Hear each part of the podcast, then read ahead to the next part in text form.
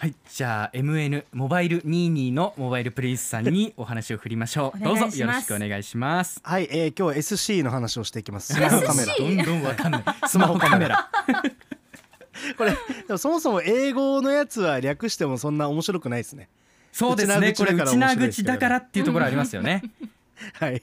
ね。あのサムスンを SC って言ったりね。あそうですね。あソニー SO はって言ったり、業界ではしますけどそのまんまやんっていう話ですけど で一応あの今日はごめんなさいスマホカメラの傾向と対策。はい。ねあの受験勉強みたいな感じのお話なんですけどうん。一応に22年春夏編ということで、はい。あのなのであのまた、えー秋冬編とかね23年とかも続ける予定です。うん、うん。続けてほしいですよこれ。はい、であのまあというのもですね今週入って特に新しいスマートフォンが続々と発表されてはい。発売はもう少し先の機種が結構多いんですけど、はい。内訳見ていくとあーっていう形で結構カメラに特化した機種というかカメラに力を入れてる機種が多かったので、うん。まあ、ちょっとこのタイミングでね、えー紹介していこうかなと、えー思います。楽しみですね。であのーまあ結論から言うとですね、はい今あのスマートフォンの価格差ってすごいことになってるの分かります？はあ、もうすもうもうこれ私最近携帯を変えましたので まさにいろいろ見てそうですね。ましたけれども。いくらでしたっけ？いやーもうちょっとあまり痛くないな。なんで？ちょっと高かったんだもん。だいろいろいろいろ込みですよ。いろいろあのブイライヤホンとか、うん。あと充電器とかも全部ついて、うん。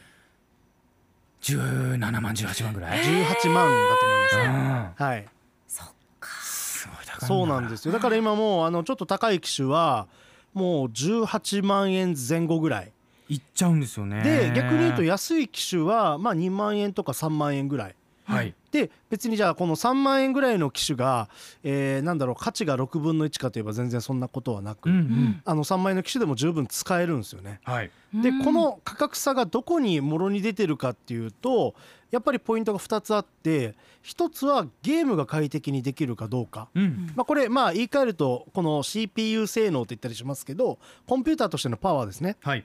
でもう一つがもうそのままカメラですねカメラ、だからもうはい。あの、特に高いスマホを買う人たちっていうのはもうカメラにお金払ってると言っても過言ではない。うん。だからカメラを買ってると言っても過言ではない。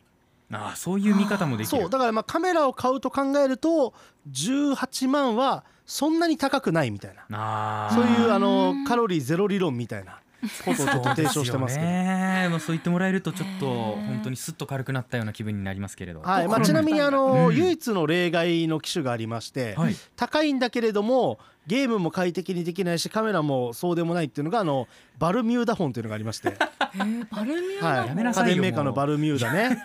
いいよ。あのバルミューダに関してはもうブランド力がすごいあるので、はい。結構強気な価格設定でいって、まあちょっと賛否いろいろありましたけどね。すごかったですねまあ、でも基本的にバはまあ価格とカメラ性能は比例してると言っても過言ではありません。はい。うん。じゃあなんでこんな17万18万19万ぐらいの高い、えー金額ですごいカメラを搭載してるのかっていうところでうんいろいろメーカー別で見ていくとそれぞれちょっとアプローチが違うんですよね。はいで例えば鎌田アナが購入したサムスンのギャラクシーの S22 ウルトラはい。これもカメラいっぱいついてますよね。ついてますね。でやっぱりズーム性能がすごいっていうのを先週ね、はい。ベストバイでちょっと紹介してもらったと思います。先先週だったかな？はい。はいお話ししましたね。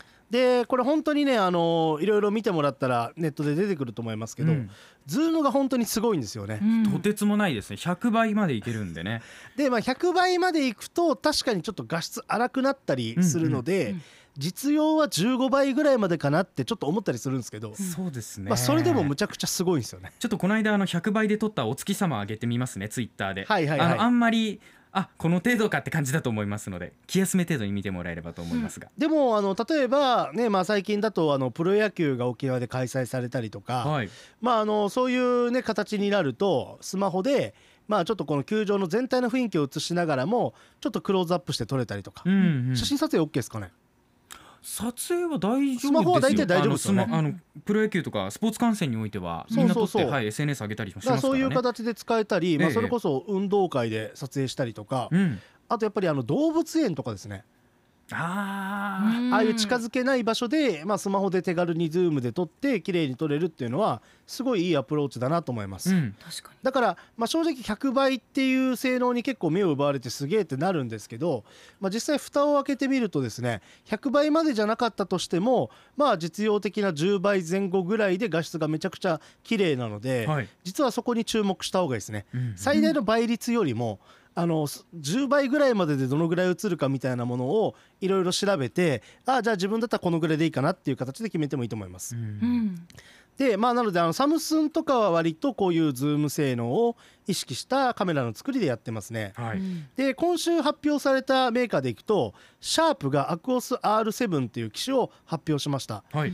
これは結構すごいんですけどあの1インチの、えーセンサーっていうのを搭載してます。はい、でこれちょっともう細かい説明省きますが要は光を多く取り込むことができてもう綺麗に映りますよと。うん、まああのちょっとしたいいデジカメぐらいの、えー映りになりますっていうのが一つ売りですね。でこの1インチセンサーのスマホは去年も出してたんですけど、うん。去年もすげえってなったんですけどちょっとチューニングの方でもっとこれ性能を引き出せるよねっていう感じで惜しいところがあったんですけど、うん。ちょっと今回の発表を見る限りその辺がいい感じでちょっと改善されててはい、完成度揺れ上がったのかなと思います。うん。なので凝った写真とか本当にカメラに近いような写りを求める方は、まあ、結構このシャープいくっていうのもいいと思います。うんただこれ価格がですね19万ぐらいしますので。あシャ本ープも当にカメラ買う感じですね。あ結構シャープもまた寄せてきてますね。はい、であとは、うん。えっと、ソニーもエクスペリア1マーク4という機種をはい。発表しました。はい、で、まあ、ソニーももともと結構カメラには定評がある、えーメーカーではありますが、うん。まあ、今回もあのいろいろ強化してきて、まあ、あのこのズーム性能ですね、えー100倍ズームとか、まあ、そういうすごいズームではないんだけれども、まあ、その光学ズームといって段階的に綺麗なズームができるようになったりとか、まあ、ちょっといろいろその辺の改良も加えててあと録画する音がすごい綺麗とかですねはい。なんかもう本当にプラスアルファのこだわりを見せてきてます。うんあ音で勝負してきてるところもあるんですね。録そうなんかあのソニーねファーストテイクとかいろいろやってるじゃないですか。あーはいはいはい。まあ、だからそういう意味ではやっぱりあのカメラだけじゃなくて音もいいよみたいな。うんでちょっとあのすでに発売済みではあるんですけど iPhone なんかもまあいろいろ見ていくとカメラ面白い機能がついてて、はいあの例えば iPhone のプロの方についてるライダーセンサーっていうのがあるんですよ。はいはいはい。まあ、これはえっとなんだろう空間スキャンとかができるんですよね。うん。静止画が綺麗というよりは専用のアプリを使うことでいろいろ写真撮ったやつを全部スキャンして合成してこれ 3D の CAD みたいな感じでうん。立体的に見ることができたりとか、あだからこれ家具選びとかするときにね便利だったりしあますよね。そうなんですよね、うん。部屋の長さ測ったりとか結構正確にできるので、うん。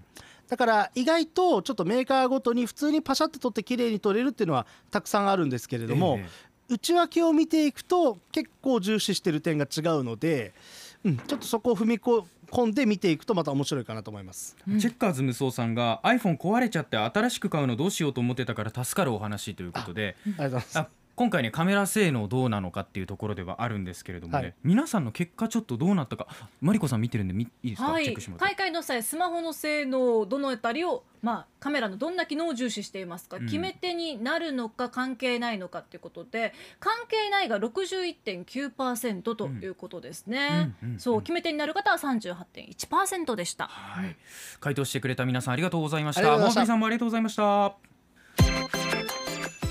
アップのポッドキャストを最後までお聞きいただきありがとうございました。